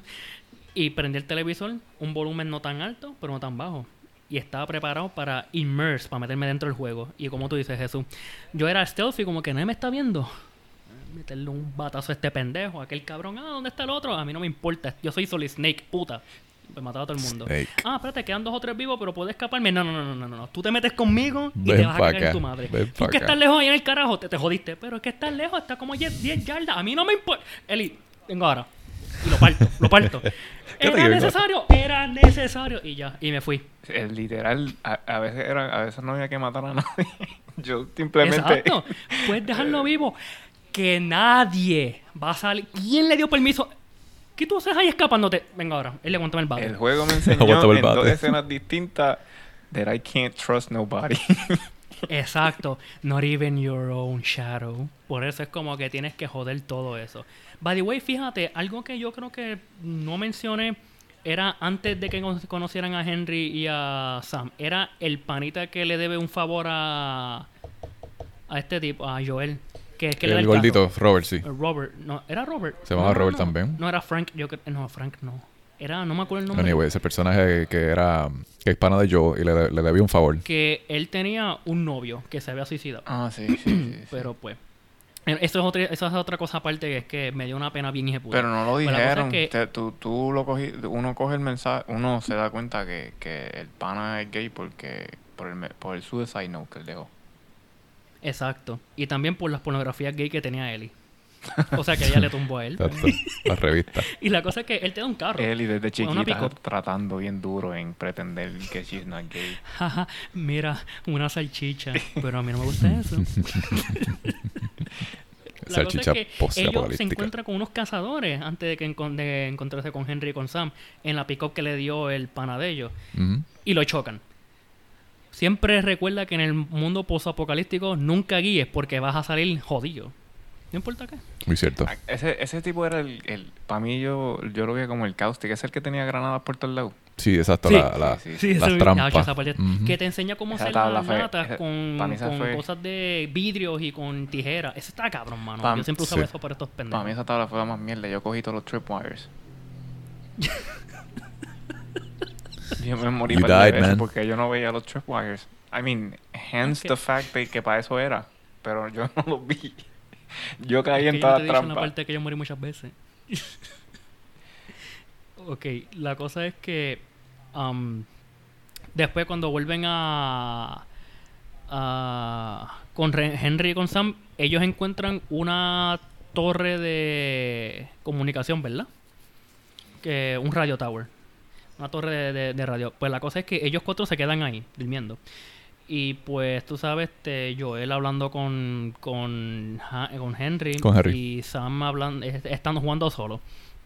Y Ellie pues va donde Sam y le empiezan a hablar, empiezan un, tema muy, para mí entender, o sea, para mí, no, para- en mi opinión, como que incómodos para ese momento, pero tú sabes, como son chamaquitos, pues la curiosidad, pues whatever. La cosa es que empiezan a hablar de religión y de que ellos, de cuál es su rol en ese mundo y pues, sabes, corazón a corazón, pues estaban hablando de eso y al final de todo, pues Ellie se despide de, de Sam. Ah, bu- buenas noches, loco. Ah, pues dale, nos vemos mañana. Un besito. No, no, no, yo no, yo no swingueo para ahí, le dijo Eli. Este, y pues por la mañana siguiente, cuando Henry está haciendo el desayuno, le dice a Eddie, a, ya está llamando al hermano, mira Sam, vente que vamos a, a- vamos a desayunar. Y él le dice, ah, yo vengo ahora, yo lo busco. Cuando entra al cuarto, ¿quién está? Sam infectado y ataca a Ellie. Da para el Y carajo. pues eh, Henry está como que en shock, como que no puede ser. Mi hermanito, mi única familia en este mundo está infectada. Él no sabe cómo procesar ese momento. Y lo primero que hace el papi, Joel, es coger la pistola. Espérate, déjame romperle la vida a este nene. Da- Y déjame Henry, abrirle la no boca a este hermanito de él. Déjame hacerle otra boca en la cabeza. El- Esa es la intención completa de Joel. Sí, Pero Henry le porque dispara la, pistola de la mano. lo fuerte, pa- ah, perdón otra vez, eh, eh, pero ahora No que tú estás explicando de nuevo la, la, la escena, Joel te está cargando este anger de hace 20 años. Me imagino que por ese outbreak. Y él lo que quiere es explotarle la cabeza a todo lo que diga infected. A todo lo que haga ruido, que no es humano. Que por, para mí que por eso, humano y me estás robando, te jodes tú. para mí que por eso él, él, se, él se empieza a encariñar de Eddie, porque creo que es la primera persona al que, a, a la cual no le quiere volar la cabeza. Pero Así mismo, ¿eh? O sea, tú- yo me acuerdo de, de la escena y lo estás explicando tú de nuevo. Eso fue five seconds. He's infected. ¡Pa! Así mismo, la pistola estaba 3D en la cara del chamaco. Te voy a volar para la puñeta. Pero la cosa es que lo más que me haga. O sea, ahí, ahí estamos la tercera vez que cogen mi corazón y lo empiezan a apretar como si fuese un peluche y meterle puño. Es cuando, pues. Ellie aún está luchando contra Sam para que no la muerda. Pero aunque no le va a pasar nada. Pero como quiera, no creo que me muerda. Un cabrón este mordiéndome. Se cree que yo soy un, un juguete de perro. Eh, pues eh, Joel obtiene, o sea, coge otra vez la pistola sabiendo de que Henry puede ser que le vuele la mano esta vez, de verdad. Y pues. Este. Se escucha un tiro. Sí. Y es Henry que le pegó un tiro al hermano. Y tú tienes esos segundos de silencio que tú sabes que el alma de ese hombre, tú lo ves en la cara, loco, está rota. No tiene, e- era Joel cuando murió Sara. No tiene una familia, no tiene, eh, na- nadie va a tener, no va a tener a su hermanito a su lado. Él está solo en el mundo. Y primero culpa a Joel por lo que pasó. Después tiene un cambio, y le apunta la pistola. Después tiene un cambio de la corazón la y se suicida. Ahí es que, loco, yo cuando pasó la escena, ¿verdad? Como que cogí un break de par de minutos, me fui a comer algo, a tomar algo, y en verdad es que, loco, te deja pensando como que, coño, maté a mi única familia que tenía, no tengo más nadie. Como que este mundo es lo más injusto que sí, que, que en verdad he- hemos nacido en. Sí. Es que en verdad está, está fuerte, loco. En verdad que a mí, yo lloré. Te Sí, soy bien honesto, soy cuando- bien, cuando- bien pussy, yo lloré. Cuando le dieron el tiro al nene, yo estaba como que, ¿What the fuck? ¿What the fuck? Yo me desesperé igual, como que, ¿qué, ¿qué está pasando? Porque todo el mundo se muere aquí, porque no podemos ser amigos. Exacto, como que, pero espérate, esta gente me cayó bien. Y no, se muere, se mata, hermano, y se pega un tiro. Y yo, ay, no hay opción para yo matarme también, porque es que esto está cabrón. No, no puedo aguantar tanta presión que me están dando de personajes que, likable, que son buena Claro, gente, claro, que yo claro. digo, coño, nosotros podemos empezar una banda y no de rock o de merengue, pero una bandita aquí de gente que podemos sobrevivir entre nosotros mismos. No, vamos a matarlo. Y yo, pero, este cabrón, cabrón. Pero esta, esta decisión de que Henry se pegue un tiro se entiende, mano, porque como no está viviendo tan, está viviendo en un mundo, un mundo tan jodido. May- Maybe para Henry, su, hermanito Su hermanito era su mundo. era su Lo mundo. único que y quedaba. Era todo lo que tenía. Y todo lo que él quería hacer era para su hermanito. Y lo único bueno que tenía él era, era, era su hermanito. Y otras personas dirían, y pues, como conocí a él y conocí a yo, vamos a ir con ellos, Fue pero no. decisión que nadie debería coger y era quitarse su propia vida. Él podía seguir, pero pff. By the way, para alegrar un poquito este este sad, sadness que tengo todavía en esa escena, hay unos fun facts, o sea, hay unos Easter eggs también que cuando tú estás con Henry y con Sam y o sea, Joel y Ellie este, están en la ciudad dando vueltas, pues tú puedes entrar a un toy store y dentro del toy store tú puedes ver que hay juegos de mesa de Jack and Daxter y de Uncharted. En serio. Ay, hay par, Juegos de mesa, y, y y hay yo, par de. PlayStation 3 por ahí. Sí, hay PlayStation 3. También y en. En el, en el 1, porque yo sé que en el 2 Ahí es sale. donde tú te das PlayStation cuenta que a 3, nadie le pero el gusta 1 el también. PlayStation porque no había ni un solo Xbox por ahí. Dijeron, en este mundo no existe el Xbox, papi. Eh, a La diablo. competencia. No es aceptable. Y dime, Scholz, ¿qué, pa- ¿qué es lo que sucede después que tenemos la escena más triste que yo... Una de las escenas más tristes que me rom- By, corrompió la vida. way, punto aparte, estábamos hablando de suicide. People, el suicidio no es la mejor opción para eh, arreglar las cosas. You don't fix Exacto. anything with that. Just so you know. Sopajita, más adelante, yo y Eli. Y ahorita, Jesús, tú, tú dijiste como que Joe tiene un, un anger luego de estos 20 años bregando con el outbreak. Y la pérdida de Sara también. Y obviamente él está bregando con Eli, pero él no se abre para nada en su corazón para que él, para que él cree una relación o sentimiento para Eli. Él está completamente Sí, cerrado. él pone unas paredes entre él y él y como que... No, no, te- no me escucha. No, yo no escu- ¿Cómo? escucho a Carlos, pero escucho bien lejos. Estás muteado, eh. ¿Me escuchas lejos? Ah, se escucha... No es que tú te muteaste. Tú sales muteado. Yo. No, Probando. Carlos. Carlos. Tu paja. Tú, Carlos. Ah, yo. Ahora- Mala mía, ahora sorry. Ahora Llevo rato struggling ahora to sí. understand you. ahí podemos usar el. Actually, yo creo que fui yo que, que te muteé. ¿Tú me muteaste? Sí, porque es que para que no se escuche el feedback. ¿Y por qué carajo tú me muteas? No sabe que tiene ese poder. I am God. Nada, pues estaba diciendo que tú, Jesús, dijiste ahorita que yo estaba teniendo un anger luego de todo este tiempo con el, con el outbreak.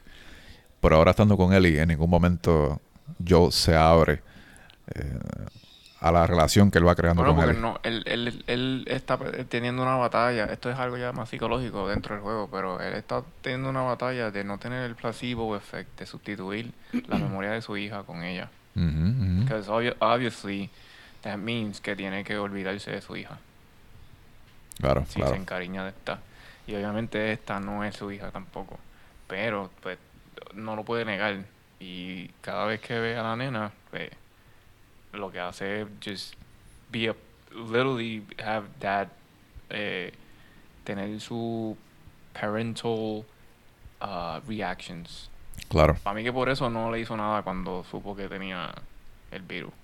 Porque eh, él ve a él y lo que ve es a su hija a- hace 20 años atrás. Exacto, un reflection. Y fácilmente hubiese sacado la pistola y ¡boom! Bueno, en con la cabeza. que, que, que Joel tiene, eh, me, me, obviamente esto es un script, pero no me hubiera sorprendido si le explota la cabeza a él y ahí. Ahí mismo, exacto. Porque es un tipo con tanto anger. eh, no sé ni cómo está vivo. Eh, actually, eh, yo, yo me acuerdo mucho a Max Payne. A Max Payne. En la manera en la que él se... Max Payne. Nunca han jugado Max Payne. Yo vi la película. Yo jugué el primero y el tercero. Pues, Max Payne es una persona que a través de los tres juegos tiene un bagaje porque le matan a la esposa y, a la- y al hijo y bla bla bla, y él Mm. vive con este anger que lo va deteriorando poco a poco y si tú te das cuenta Joel a través de esos 20 años he looks deteriorated Claro. pero es por eso mismo porque bueno, en toda- verdad, toda- he lets todavía está cargando esa mala con- esa, ese cargo de conciencia ese guilt It takes a toll on you. Ujú. él está haciendo esto por él dice en, el, en, el, en, el juego que lo está haciendo por porque le van a pagar pero he's just guilty and you can see it all the all the way along out, out to the end y después even after the end tú todavía ves el guilt por lo- las decisiones que toma Claro. Claro, claro. So, más adelante, yo logra entonces entregarle Ellie a, A al settlement donde está Tommy. Y ahí conocemos a Tommy de nuevo. Y hay un pequeño eh, reencuentro entre los dos hermanos. Y nos presentan a María también. María es la esposa de, de- Tommy. Y la líder del establecimiento donde ellos están. Porque mismo Tommy lo dice. Como que, mira, está bregando con, con la líder. Esa es mi esposa. Cógelo suave. Pórtate bien. Y, y entonces Joel le pide de favor a Tommy, le explica todo lo que ha pasado todo este tiempo con él y, y Tommy le dice, tú estás aquí por algo, dímelo. Dime que la nena tiene que ver. Y Joel le dice, la nena tiene todo que ver. Y Joel entonces le pide el favor, como que mira, esta nena es inmune y nuestra misión es tratar de llevarla a donde están los Fireflies para que puedan crear algún tipo de, de vaccine, una cura, con la sangre de, de, de Ellie. Y Tony al principio no quiere. Ellie está escondida escuchando esa conversación, eavesdropping. Y al escuchar todo esto de que Joe quiere entregarle Ellie a Tommy, Ellie se encojona y se escapa. Coge un caba- se roba un caballo y se va para el bosque sola. Se va por el bosque solita y Joe se le va detrás junto con Tommy. Y aquí tenemos una conversación súper cabrona, súper emocional entre los dos, entre Ellie y Joe. Aquí es donde vemos que, que los dos durante todo el juego han creado esta pequeña relación que ninguno de los dos ha aceptado hasta este momento, hasta esta Bueno, eso conversación. es cuando ellos se molestan uno hacia los otros que eh, Ellie le dice a Joel, ah, ¿tú te crees que yo soy como la hija tuya, que yo necesito protección para todo? Ujú. Y yo no soy tu hija. Y ahí es que Joel se encojona y le contesta, ah, es verdad, tú no eres mi hija y yo sí en verdad que no soy tu fucking pai.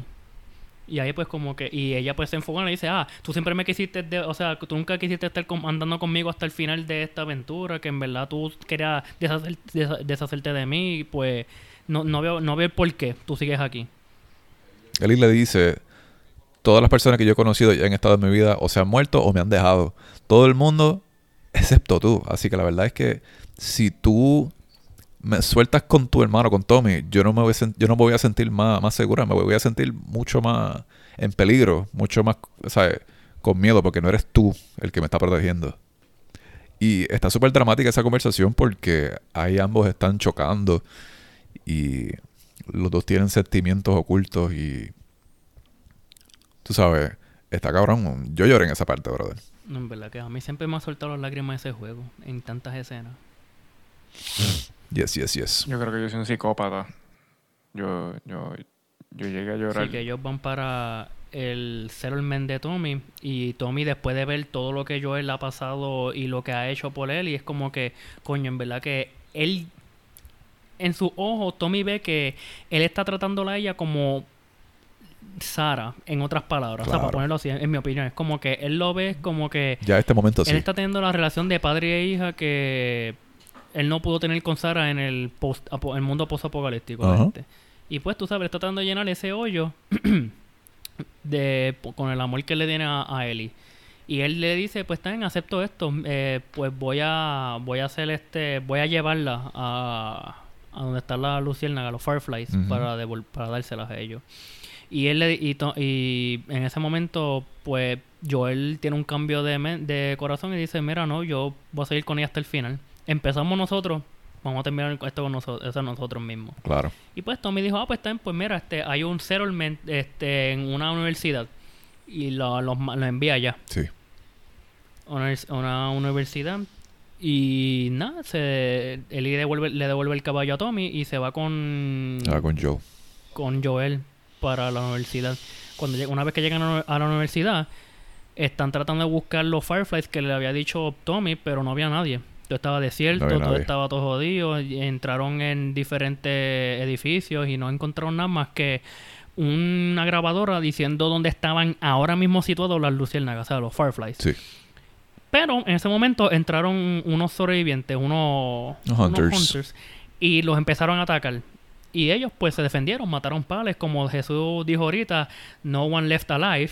Y pues tú sabes, tuve que limpiar pales. Y al final, pues en una escena sale un hunter y ataca a Joel de su blind spot, de su parte ciega, o sea que no lo vio venir. Y pues en el encuentro de entre el, el, cazador y Joel, pues se cayó de dos o tres escalones y terminó este espetado con una Terminó clavado. clavado con algo de metal. Actually, Y ahora- ahí pues Ahora que dice él y eso, la- este, yo creo que este es el juego más dark de Naughty Dog. Sí, Sí. sí, sí, Digo, sí. sí. porque ni Uncharted es así. Y, y vuelvo y no, repito, Uncharted no- lo mascarea todo con chistes que Sí. está, está bueno y con momentos más románticos serios entre la, mucha- eh, la protagonista, o sea, Nathan que es el protagonista y la muchacha. sí. Un flirting bien cool. Pero Naughty Dog, es que, eh, no, Naughty Dog se fue bien dark con este. Por eso digo, es un juego psicológico, emocional y oscuro porque ellos, no one left alive, en vez de injure them para que se vayan y entiendan que no se metan con ellos, no vamos a explotarle la cabeza, vamos a picarlo, vamos a petarlo en este tubo. Así no, no vuelven a molestar a- ni a joder a nadie. Pues claro, porque nadie puede molestar desde el más allá. No te preocupes, tú no vas a, no vas a estar en una secuela. Ah, Te jalan los pies. Pues la cosa es que este tipo, pues Joel está herido y está tratando de caminar. Y Eli le dice, mira, párate Joel, que nos vamos de aquí, no te preocupes, yo te defiendo. Y Eli, con la pistola, papi, tú sabes, el primero que, que, que pase por el lado sale fundido. Y se escapan en el caballo y se van. Y pasan, yo creo que dos o tres semanas, un mes, ¿verdad? Y Ujú. Eli está cuidando de Joel, que está enfermo y débil. Y ella sale cazando eh, conejos. Esta es la primera vez que nos dan una Ah, sí, que no, nos dan la la oportunidad de jugar como la- Ellie. Y la primera vez que yo morí más de siete veces en un, en un solo monstruo. La cosa es que, ok, tú cazas a, a, a un conejo y ves a un ciervo, no almighty, y pues tú sabes, vas a, vas a cazarlo. Y lo cazas, le metes un flechazo y lo jode. Y aquí es que encontramos que Ellie se encuentra con dos personas que se llaman David y James, yo creo que es, ¿verdad? James, sí, sí, sí. Y ellos pues le dicen, mira, este, quiere, vemos que cazaste ese siervo, queremos intercambiarlo por una, sabes, este, cosas que tú necesites. Y, eh, como Eli está igual que yo él ahora, que no puede confiar en nadie, pues ella está sabes, ready para cualquier problema. Si se ponen brutos estos dos. Quiero intercambiar ese, Y ese ella dijo, por bueno, si tiene-. Que- ¿Cómo es? Es que me imagino la conversación. no por eso, ella, ella, ella es un Master Hunter ahí prácticamente, porque le metió un par de flechazos a los Legend of Zelda, a esos animales. Exacto. Y la cosa es que ella, ella le dice que, ok, podemos intercambiar productos aquí, o sea, productos, no, eh, lo que yo tengo por lo que ustedes tienen. Necesito antibióticos. Pero ella no dijo para quién es. Ella está más calladita, solamente diciendo lo necesario, Mm. para que ella- él no, ellos no cojan este ideas de lo que de lo que ella está haciendo, lo que hace o lo que ha hecho. Y pues eh, James le dice como, ah, pues mira, yo voy allá a buscar los medicamentos y tú te quedas aquí con el panita mío, con David. Claro. David. Está bien. Y David y ella tratan, o sea, David trata de get on, eh, on Ellie's good side, o sea, como que tratar de que ella se abra un poco más hacia él. Mira, ¿y de dónde tú eres? ¿Qué cuántos tú tienes? ¿Estás sola aquí? Y ella no le contesta nada, solamente que pues ella le dice que el rifle lo deje quieto, que no lo toque, o sea, porque no puede confiar en él. Y él está tratando de ganarse la confianza de Ellie. Y en ese momento los atacan unos clickers. Y ella y de David David. se mm. juntan para partir a los clickers, tú sabes, no clicker left alive. Y después de eso viene da- ah, James con los medicamentos, ¿verdad?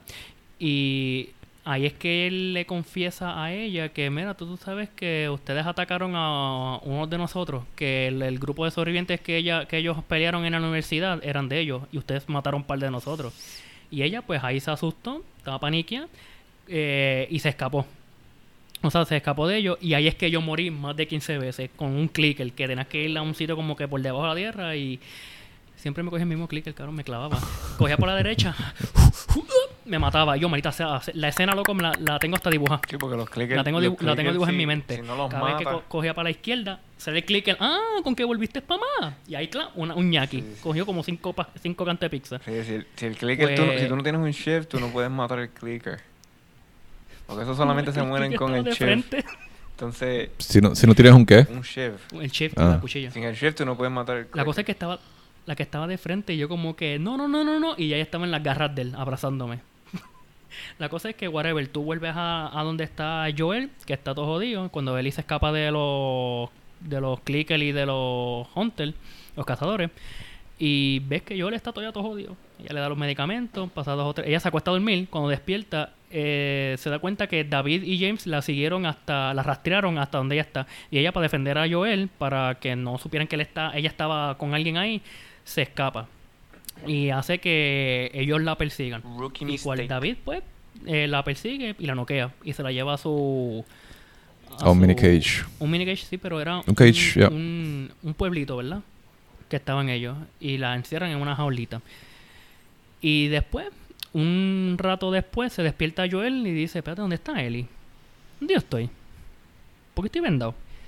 ¿Qué carajo? Y sale y ve que dos o tres cazadores están por ahí en la en el bosque. Él dice, algo me dice que tengo que apuñalar a esta gente. Vamos allá. Y los mata.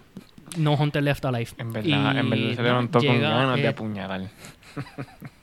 Por eso, o sea, como que Jesús, que tú eres en ese momento? Que tú te despertaras y con, se sup- con la persona que se supone con quien tú estés ahí no la veas, estés vendado y no sepa dónde tú estás. Como que lo primero que se me vendría a mí. No tienes ningún tipo de pista de, que- de qué pasó y qué vas a hacer. ¿Qué tú harías? Bueno, probablemente si me levanto así todo desorientado, yo a lo mejor en mi naive moment ahí algo como que, ah, diablo, qué bueno, eso era un sueño. y, y no busco a nadie. keep, keep going, I go back to sleep. con, ese, con ese frío como que... mm, Hacho, vuelvo para donde Vamos Tommy, Tommy me dice la nena. I was like, No, no, pero en un momento así crucial, si yo estoy así perdido, en ese momento, ya, como obviamente ya sabemos que ya Eddie. Actually, nosotros explicamos por qué la riña con los Fireflies. Eh, no, porque es que todavía Joel no tiene ningún tipo de relación con... O razón por odiar a los Fireflies Pero todavía. el- ellos no pertenecen a los Fireflies. ¿Quién? ¿Joel? L- David y toda esa gente. Joel No, Tess. ellos no. No. No, ustedes No, no, no, tampoco. no. Ellos eran contrabandistas. Ellos solamente they smuggled la que ellos lo que hacían era eh, buscar. o buscar- gente o comida. Sí, ellos lo que hacían era buscar resources. Ok. Exacto. Este, pues, en un caso así, sí, ya, ya nosotros vimos obviamente tú ves anteriormente, antes de que él se levante, qué fue lo que pasa, pues obviamente tú te das cuenta que con el tiempo que pasa, he's, he's getting attached to Ellie. So cuando él se levanta, desorientado, apuñalado, y dice, y lo primero que dice es como que, y la nena. Y de momento lo que ve son dos tipos ahí, randomly enough, casually walking in the same path he is. Es como que, ok. Um, Ve- No es tan difícil put two and two together, Sí. ¿verdad? Como que, ah, ok. Gente que quiere conocer a Dios ante tiempo, vamos allá. Mira, te voy a enseñar un handshake con este Shiv. Te jodiste. You wanna know how I got these scars? ¿Quieres ver un magic trick? y no tengo lápiz, pero tengo este, este chip. o sea, Lo, los tortura bien cabrón. A, lo- a esta gente que yo le encuentro los tortura de que es una cosa cabrona. Para poder sacar la información, a ver dónde carajo es está verdad. Joel lo- los captura y los tortura. Eso está cabrón. Ok, y la cosa, ok, fast forward a donde Y, está y la, en la el mierda es esa. de La mierda es que tú ellos. te disfrutas el torturing. Yes. Pero te digo que este juego... estás con Joel ahí como que, habla, cante cabrón, habla. Y, mm, le metes algo en la cara. Por eso te digo que el juego es como, como immersive y si te disfrutas del juego, tú pasas por diferentes emociones. Tú de verdad te disfrutas apuñalar a alguien o te asustas con un clicker, quieres correr, no quieres morir o, o, o te vas en el flight or fight or flight emotion y tú de- y te, te, te reagrupas en otro lado y te, te calmas y dices y, y atacas la situación de otra manera. Eh, es un- una montaña rusa de, de- pro- probablemente it takes out el, esa, esa psychopathy out of you. El, el lado psicópata tuyo te lo saca a pasear.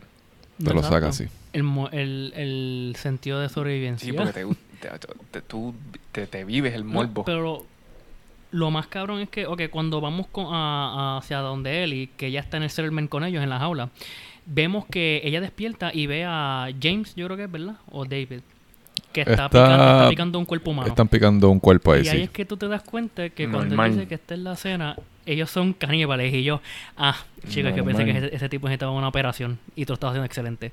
Pues la cosa es Un que. día normal en Bayamón. ella. La cosa es- tú le. Eh, eh, ok, Eli, pues tú le partes el brazo a uno o lo hieres a, tratando de coger las llaves a, a David. Pero él viene, pues tú sabes, te, te jode el brazo a ti también para atrás. Y te dice que te va a picar en cantitos pequeños, que es bien, bi- como dice Jesús, bien dark, bien oscuro, como que cabrón, te, te vas a joder con todo eso, te vas a cagar en tu madre, si es que te recuerdas quién es ella. Y pues nada, vemos a Joel que está llegando al Settlement también. Y está matando a medio mundo. Ve a alguien y lo mata automáticamente. Eso es como que point, eh, eh, point click y jode. Y de tal manera, este, tú llegas con él y a escaparte, ¿verdad? Y después Sí, lue- luego de que se forma una pequeña pendeja allí mismo donde están picando el cuerpo, que la, que la van a picar a ella, a ella la ponen en la así que mesa la ponen en la mesa. y él- de la única forma que logra escaparse es decirle, ustedes me pican y me comen, yo estoy infectada, ustedes se van a joder. Y ella muerde a uno de ellos, ¿verdad? Y ya muerde uno de ellos, exacto. Y ahí es que ellos se quedan como que, ay Dios mío, así, em, así empezó. Yo mordiendo a un humano y un humano mordiéndome a mí para atrás y está infectada. ¿Qué cojones? Como dice Jesús, Entonces- un día normal en Bayamón. Exacto. Entonces él se escapa y, y lo- logra, logra meterse a un restaurante, un restaurante de- de madera. Entonces David la sigue. Y cuando David entra, él tumba como una vela y empieza a perderse el fuego todo el restaurante ese. Y la es que coge fuego. Y pues Joel ve eso y va a ir a donde allá, o sea, donde está el humo. Pero él está peleando contra David. Y la cosa es que ellos dos en el struggle de la pelea entre ellos dos, pues se tumban y se noquean por un rato. Cuando se despierta, Eli primero nota que el machete de que tenía Da- David está cerca de una de las butaquitas. Y él va Yep. a donde ella a buscar el machete. Pero David se despierta en el mismo momento, que coincidencia, te tumba, te empieza a meter un par de patas, como si estuviera jugando soccer con Messi. Y pues no te das cuenta que tú, Eli, está cerca del machete. Cuando ella lo coge, lo empieza a, taj- a estajar, lo empieza a cuchillar, le empieza a hacer Sol Calibur ahí, Dantes Inferno. La cosa es que lo jode. Y ahí es que ese momento llega Joel y la o sea, le quita la- el arma, le quita el machete y le dice todo esto va a estar bien, que no te preocupes. Y ella está como que asustada porque ella pensaba que era Ella alguien está, que- ella está fuera de control. Inclusive Joe le dice, it's okay, baby girl. It's okay, baby girl. Como que... Exacto. En ya- ese momento exacto. tú notas que es como que Joel ya la trata como si fuese la hija de ella. Y es que ese está cabrón. Y después de eso, ellos terminan ah, yendo pa- para un hos- para los que ellos están, ellos ven el hospital, ¿verdad? Después de todo eso sucedido, ven el hospital donde tienen que llegar. Sí. Y en una parte tan sana y tan conmovedora es cuando están en un edificio que Eli le ayuda, a- o sea, Joel ayuda a Eli a subir y él le tumba unas escaleras para que, se- para que él pueda subir, pero ella se va corriendo rápido sin decir nada y Joel pues asustado como que qué carajo está pasando, paniqueado, sube rápido y la ve a ella que está viendo un cojonal de jirafa que están caminando por ahí y una de ellas se la acerca a comerse el pasto. Y en ese momento, fíjate, se sintió tan, tan, tan blissful, tan bello, como que, diablo, estamos en un mundo todo jodido, pero estos momentos pequeñitos hacen que valga la pena, o sea, como que estar vivo. Y en verdad es que siento que es que esos pequeños momentos. La cosa es que, ah, un fun fact: supuestamente ni el Dropman quería que pusieran cebras en vez de jirafa. Pero dijeron que las jirafas sean más majestuosas en una. En una o sea, como que en ese, en ese momento. Y whatever, ya- dándole fast forward a cuando llegan a la. Al hospital, están llegando al hospital, pero tienen que ir a, un, a unos túneles, ¿verdad? Luego, luego de que pasa este revolú con David, vemos a Ellie un poquito distante Ah, por sí. todo lo que pasó. Y Joel está intentando hacer conversación con ella, haciendo chistes, buscando la vuelta y todo eso. Y ahí entonces ven a la jirafita y van entrando al... Es la Al hospital. Perdóname, esa no es la parte que Eli le da una foto de la hija de Sara a él que, le- que ella cogió, por ejemplo, Exacto. Que se la roba María. se la robó a María y a Tommy. Y, eh, y pues, tú sabes, primera vez que ella brings up el tema, o sea, que saca el tema de otra vez de Sara, pero no, es un mo- no para molestar ni nada, es como que en verdad que se ve una, una muchachita buena persona. Y Joel, en ese exacto momento, acepta que la pérdida de su hija y que en verdad él ha estado bien incoherente con y bien cabrón con como trató a Ellie al empezar, que él acepta, he lets go, él deja ahí en verdad el pasado. Y pues se aferra más a, a Ellie. O sea, como que los dos forman una relación padre-hija, pero bien, bien fuerte. Y ahí es que ellos van para los túneles subterráneos, subterráneos eso, ¿verdad? Que ahí es que ellos necesitan pasar por un autobús y en el agua que, que está bien subido, bien alto, y tienen que eh, sumergirse. No, están tratando de brincar en lugares que, ten- que sean planos para escaparse. O sea, para, no para escaparse, no, para llegar al otro lado. Hasta que en una parte, pues a Joel está en uno de los de, los, de las esquinas que está ya casi rota y se cae y cae en el agua. Y cae dentro del, auto- a del autobús que está bajo el agua.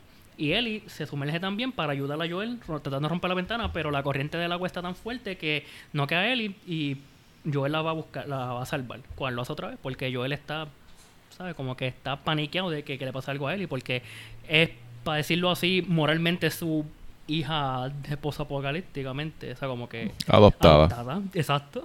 Y la cosa es que, ok, ellos llegan eh, en una eh, cierta parte de- del lago, ellos, ella, eh, Joel saca a Ellie y trata de como que de resucitarla porque no está, o sea, no, no está respirando y él está tratando de hacerle CPR y todo eso y no, y no, no responde. Y a ese momento llegan Fireflies, o sea, soldados de Fireflies. Uno, ¿verdad? uno nada más, sí. Y le dice, mira, manos arriba, que en este que eh, necesito, necesito que, esté, que esté calmado. Y pues, ese momento, eh, yo los escucho, pero no, no tienen nada en mente más que salvar a Ellie porque ella está inconsciente y no está respirando. Y hasta que uno de los Fireflies lo noquea. Yep. Joel despierta en un cuarto en el hospital. Y al lado tenemos a nuestra pequeña amiga desde el principio que no, que no la habíamos visto, a Marlene. A la pretita Marlene. Joel lo primero que hace es preguntarle dónde está él y, y Marlene le dice, no te preocupes, él está bien, no tienes que preocuparte por ella. Pero Joel insiste y le dice, enséñamela dónde está Ellie. Y él pierde el control y Marlene le dice, ella está nosotros estamos trabajando con ella para hacerle un- una operación, una cirugía. Sí, para traerle lo de. para lo del virus. que para el fungi para ver cómo es que ella no está infectada. Ujú. Y Joel no piensa muy profundo en eso hasta que ella le explica que para necesita extraer el donde se ve afectado a uno normal, o sea, primordialmente para cuando el cordyceps, que así es que se llama el virus este fungi, empieza el hongo en, es en tu cerebro. So que Cerebro, ahora es que Joel cae en cuenta y dice, espérate, tienen que disecarla para que entonces encuentren la cura. No, yo no quiero eso. Y Marlene dice, "No, bueno, papi, eso es lo que hay. O sea, tú la traes a nosotros, tu trabajo ya está finish. Sí, que sí. ah, pero que no, si para hacer eso con niña, cuenta, créeme. que si nadie se ha dado cuenta o no han escuchado How Hell Has Been Breaking Loose desde el principio, aquí sí se desmadró todo lo demás, porque aquí es donde eh, Joe se tira el, el Hitman y empieza a matar a medio mundo. Agent 47, papi, 47. matando a todo el mundo en el camino. Loco, la cosa es esa que viene Marlene le dice, mira, él iba a hacer todo su, su- lo que su rol en este en este en todo esto lo que pasó en el mundo, so que tú tienes que aceptar el tuyo, so que ya no nos trajiste, fin del cuento. Y, le dice uno de los soldados de los Fireflies a y que se llama Ethan, Ethan, ah mira, este escóltalo afuera. Ah, pues está bien, si intenta cualquier cosa, cualquier mamabichería, dispárale. Mátalo. Y en ese momento, cuando Joel ya estaba lleno de odio, loco, es como que estos cabrones van a desecar a, a- a lo que está llegando a ser esta muchachita, mi hija, adoptiva, como tú dices. Y pues se encojona, le da una pela a Ethan y Ethan antes de morir, porque él le disparó también, le dice dónde está Ellie, en qué piso, que es arriba, y pues tú sabes, como dice Jesús, papi se volvió Agent 47, empezó a matar todo lo que estaba en su camino. Hitman. Pero está súper cabrón porque durante todo el juego vemos que Ellie ella quiere que su vida signifique algo, como que ella ella sabe que es inmune y ella misma sabe que si trabajan en ella pueden encontrar una cura. Y eso es lo que ella quiere, que su, que su misión, que su vida sea, sea significante. Pero ella no sabe que le van a hacer una cirugía. So vemos a Marlene, que la estaba cuidando desde chiquita aparentemente, entonces vemos a Joel, que la ha cuidado todo este tiempo. Eh, dos parents tratando de, de descifrar qué es lo mejor para ella, pero no discuten qué es lo que va a pasar con ella si le, si le sacan. una custo- la, la custodia Ajá. la nena. No, no hablan con Ellie. No discuten esta situación con ella. Es como que yo quiero lo mejor para ti. Y lo que es mejor para ti es lo que yo sé que es mejor para ti. Sí. Exacto. Y la cosa es Sí, que si empieza, tú notas empieza una discusión moral de, de lo que es- va- está bien o mal hacer. Which both, both parties are right. Como que está mal que haya que básicamente matar a alguien para poder tener la cura. Pero ese es el proceso en la ciencia, de la medicina. Por intentarlo. Pero también está mal ser selfish y pensar en ti. Porque eso es lo que está haciendo yo, pensando en él. Y este cuando Joel toma la decisión, porque no te dan la opción. Hubiera estado cool el juego si te dan un, un base decision game para ver qué pasa. Pero no te dan la opción. Ellos te demuestran cuál es la moral de, de Joel per se. Y él es todo o nada. No hay otra opción, no hay otra solución, no hay otra manera de que te puede, qué sé yo, hacerle una biopsia al cerebro, sacarle ese cantito, estudia eso. No, no existe esa opción. Ah, pues entonces se muere todo el mundo. Claro. Which it shows you the end of the the end of the path for him. Que digo, para él no, para ella y el comienzo del guilt trip de él. Porque pa, pa Todo, todo lo que va a pasar ahora al final del juego se hubiese evitado si ellos, si ellos hubiesen esperado que Ellie se levantara, si le hubiesen dicho qué es lo que, es lo que va a pasar si lo operan. I mean, Y depende de la decisión de Ellie. ya esa decisión hay un Last of Us 2, pero Exacto, claro, claro. este, based on the story. Pero me entiendes, este, como que está, está un poco cabrón. Based on the story, la decisión está si un hubiese poco pasado en la vida real, se hubiese evitado toda esa mierda. Y no hubiese Last of Us Part 2 si hubiesen hablado con él y, y hubiesen, ¿verdad? Porque es la vida de Ellie, man. I mean, Está cabrón. Pero que conste, lo que ocasiona el, el, el Last of Us Part 2 no es la decisión específicamente, completamente de yo. Es una acción específica que ocasiona que va a ser Part 2. Las consecuencias. O sea, la cosa es que en una cierta parte de... ¿Te acuerdas de la, de la jirafa? que ese momento fue tan bello, tan blissful, tan calmado, que Joel le propone una decisión a, a Ellie, como que mira, podemos volver para atrás, donde vive To- Tommy, se ve un sitio tranquilo, tú y yo podemos empezar como con una vida normalmente ahí. Y Ellie dice, no, nosotros, como te dije, nosotros empezamos esta aventura y es que quiero, perdimos tantos amigos y tanto, tanta gente que en verdad hubiera hecho tanto para este mundo, que es que acá, acá hacer esto, hay que ver cómo podemos encontrar una cura para ellos. Y pues, siguió por el frente. Claro, claro. It cannot all be for nothing. Y la cosa es que él lo, o sea, Joel mata a medio mundo. Exacto. Y cuando llega donde él, y que la están, la van a, están preparando a operar, es como que tú ves a Joel que él está molesto, está encabronado, está de que quiere un pegarle un tiro a la primera persona que le diga cabrón. Sí, él se fue en rage mode. Y la cosa es que No le dio el break al ¿Qué, doctor. qué? No le dio break a la enfermera. Ni a la no le dio break a nadie. el doctor, énfasis en el doctor, Sí, el doctor trata de detener a Joel y él le pega un tiro en el, en el encuentro, como que papi, cálmate. Ah, ¿Estás muerto? Perdón. Esa decisión también. hace que el timeline explite. Exacto. aquí viene el TVA. un variant ahí como que, bueno, pues espitado para el carajo, este, este es otro. Last of Us Multiverse of Madness. y ahí Y la que- cosa es que, whatever, él, lo, él los mata y se, eh, se escapa con él y en sus brazos. Y te, eh, cogen el ascensor y le están disparando los otros Fireflies. Porque llamaron el, el, el backup y ellos venían encabronados. Y nada, este, cuando llega al ascensor y llega a donde está el parking, se encuentra con Marlene otra vez.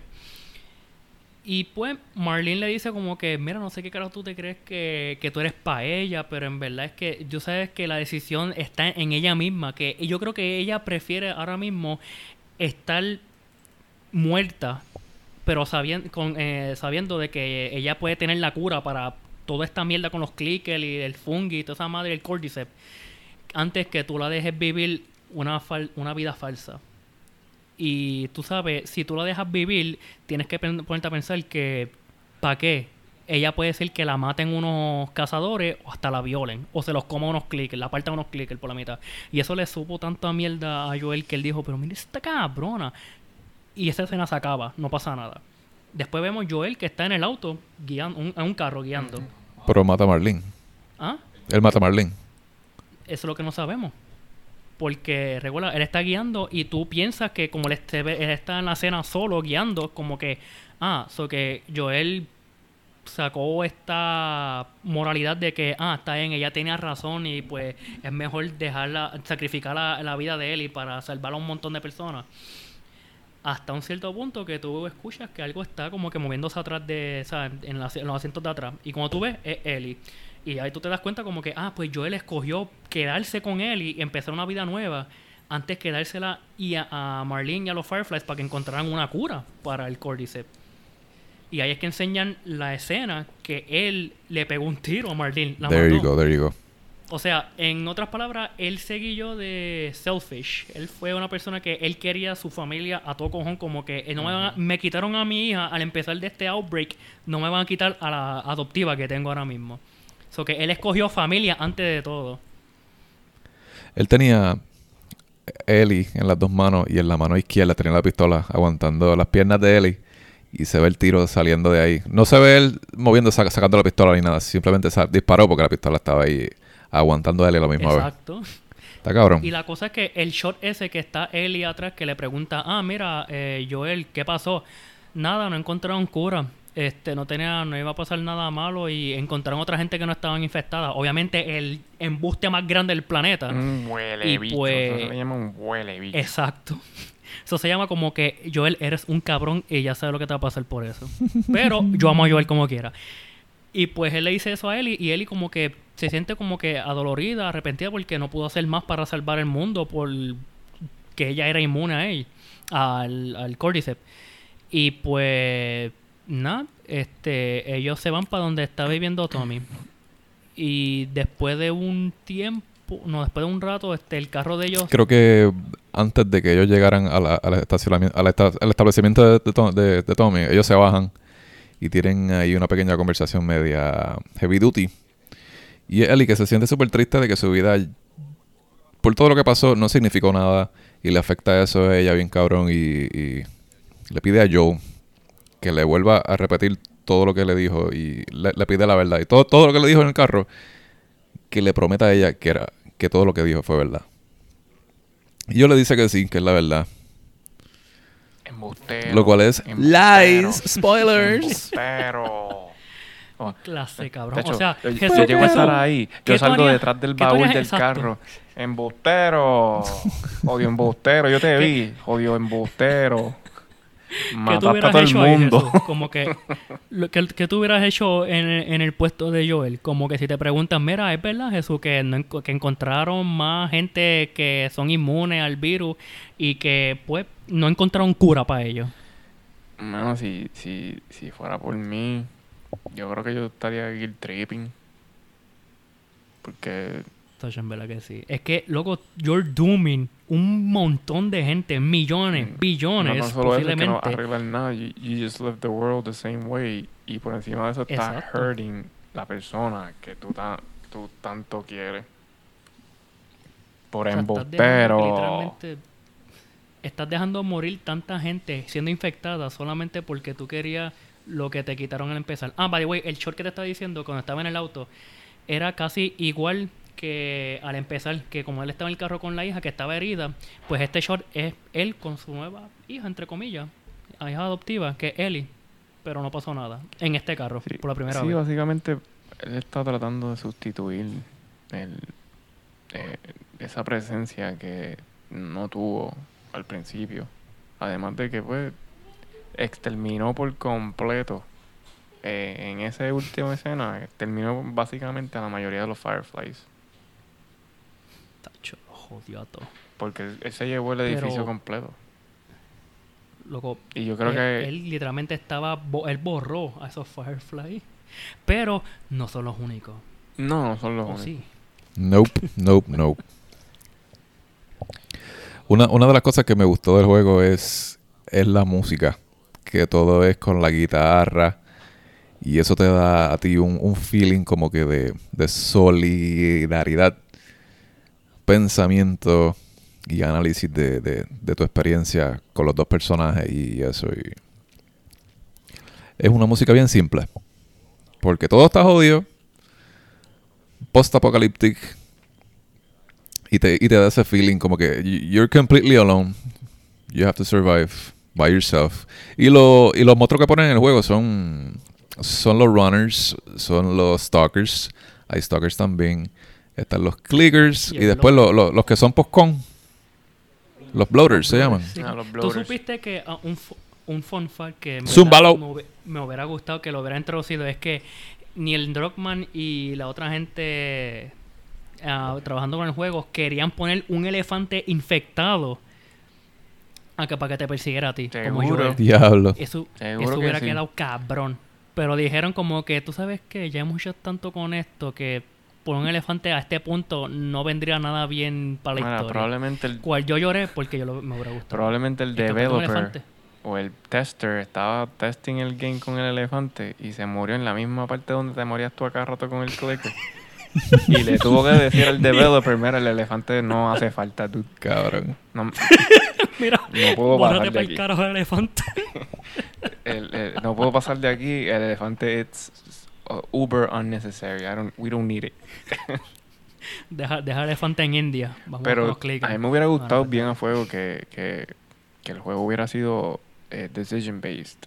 Como, no- bueno, no como eh, Until Dawn, porque obvi- obviously cada decisión tiene un, ya tiene su resultado. Pero si te, este juego siendo bien como, bien moral y emotional y actually works on you hubiera estado cool ver a dónde tú llevas.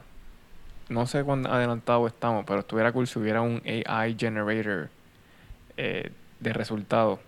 Pero a ver a dónde tú mismo llevas la historia a base de lo que tú sientes. Porque no necesariamente, a lo mejor, a lo mejor tú, sin querer, por culpa de una mala decisión que tomaste, hiciste que le metieran un mordisco a Sam pero o sea, eh, tomaste la decisión de ayudar al hermano mayor para que no se matara. y tienes al pana durante el travel. Eso, eso estaría cabrón. Que cada decisión te tome una ruta diferente. Como si fuese el jueguito ese de Walking Dead de Telltale. Eso me, me encantó mucho. Hubiera estado súper duro si hubieran hecho así.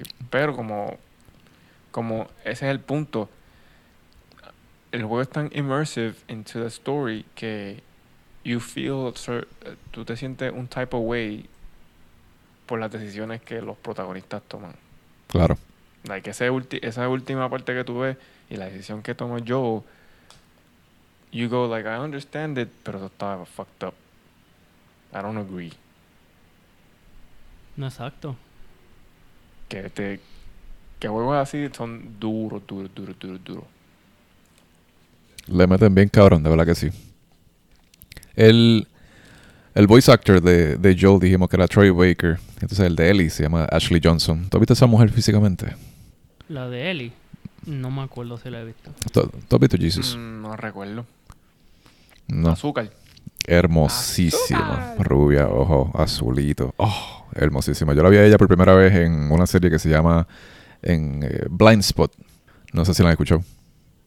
Blind Spot. Blind Spot. Ya. Yo no puedo comentar sobre belleza. La vi a ella y no me- me hacía un personaje de un, de un sidekick y escuché la voz de ella y me pareció bien, bien familiar.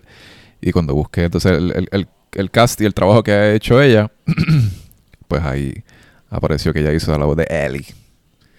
Y hay un programa en YouTube que se llama Critical Role, que es Ah, de jugar Doña Sandra, Ajá, ¿verdad? Dungeons and Dragons. Y Ashley Johnson está ahí jugando también, que es la rubia.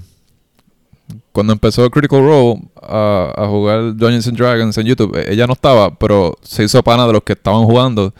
Y digamos, en el último season que están jugando ahora en, en YouTube, pues ahí ella se unió y, y súper, súper cool, súper quirky, bien nerd. Y está súper bellita. Enamorado. pequeño crush. Pequeño crush con ella. Venga, ahora tengo que ir para el baño. No, pero te digo en verdad que es que ese juego me jodió física y mentalmente. Yo una vez que lo terminé, yo... Tú sabes, cuando tú juegas un juego tanto tiempo que estás tan dentro, estás tan metido dentro del juego, que una vez que tú lo terminas, tú te preguntas como que, ya lo, ¿qué más puedo hacer? O sea, ya terminé. No sé qué carajo hacer con mi vida ahora.